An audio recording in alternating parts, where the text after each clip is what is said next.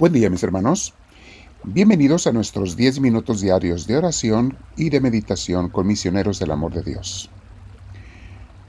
Vamos a comenzar buscando la serenidad, la tranquilidad, lo más que se pueda, si quieres sacar el mejor provecho a tu tiempo con Dios.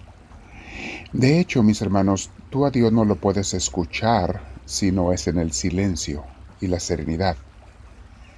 Alguna gente piensa que en el ruido interior o exterior se encuentra Dios, no comparado con el silencio, mis hermanos.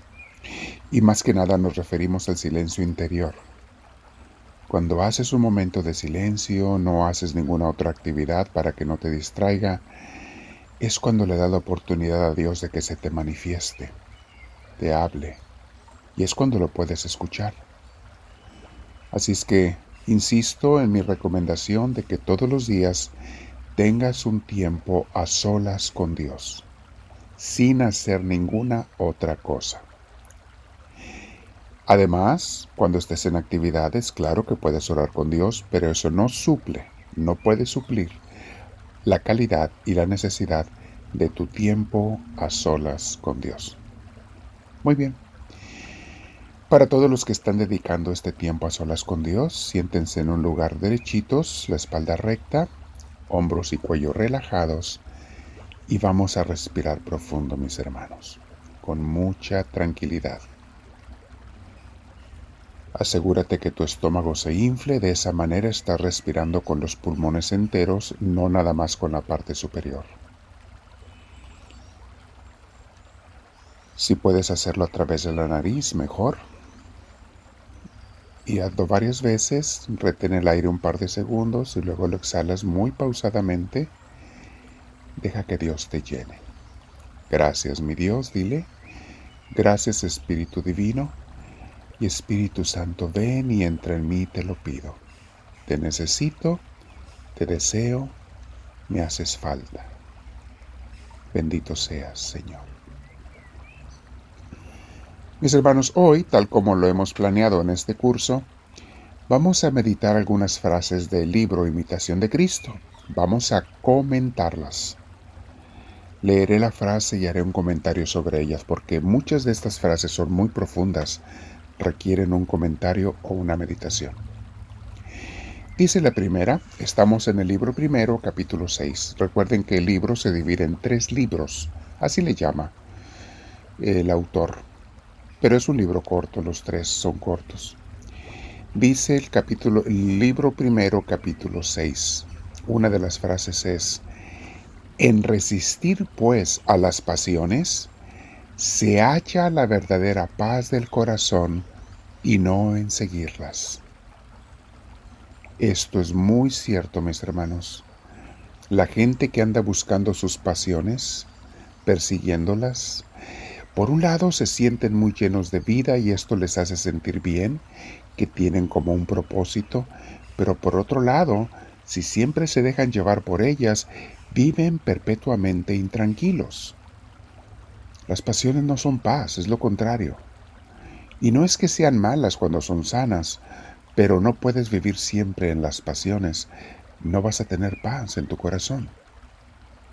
Busca serenidad, tranquilidad, espacios, tiempos con Dios y contigo mismo.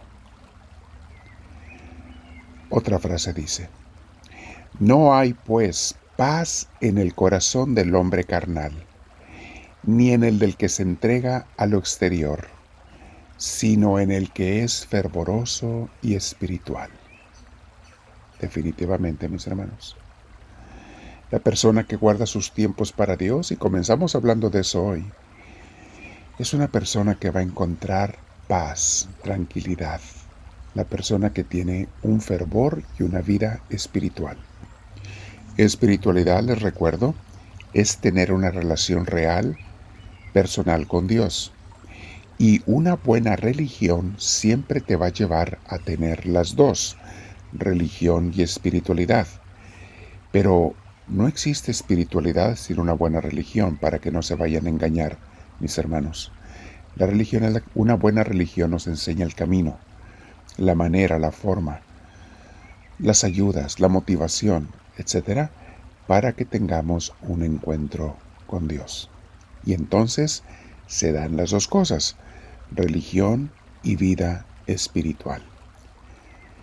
Les recuerdo que en Misioneros del Amor de Dios tratamos de hacer eso, despertar, alimentar esa vida espiritual que a mucha gente religiosa nos falta a veces. Queremos sobre todo enfocarnos en el corazón más que en la mente o únicamente en las acciones externas. Queremos que el corazón no falte, o sea, el amor a Dios y al prójimo. Pasamos al capítulo 7 del libro, primero, que se llama Hay que huir de la vana esperanza y de la soberbia. Huye de ellos, es el título del capítulo. Dice una frase, no te avergüences de servir a otros por amor a Jesucristo y parecer pobre en esta tierra. Hay quienes avergüenzan, mis hermanos, de parecer pobres o de servir a los demás, y en su orgullo más bien quieren que los sirvan. Ay, qué pena, qué tristeza, mis hermanos, pero eso no es lo que Cristo nos enseñó con su palabra y con su ejemplo. No te avergüences de servir a los demás y de parecer pobre. No necesitas traer las mejores modas, las mejores joyas, el mejor teléfono celular, los mejores zapatos. No necesitas el mejor carro, el que más admiren los demás. No te hace falta. Solo te hace falta Dios. Otra frase dice, no confíes en ti mismo, sino pon tu esperanza en Dios Haz lo que puedas y Dios favorecerá tu buena voluntad. Vean qué hermosa frase, mis hermanos, qué rica en su sencillez. Simplemente no confíes en ti, sino pon tu esperanza en Dios. Tú haz lo que puedas en cada actividad, trabajo, pendiente de la vida. Tú haz lo que puedas y si estás actuando de buena voluntad, Dios se encarga de poner lo demás. Sé un papá, una mamá bueno lo más que puedas, lleno de Dios y dándole Dios a tus hijos. Sé un joven estudiante bueno lo más que puedas y todo lo que te haga falta, Dios lo pondrá. Él completa a lo que necesitamos.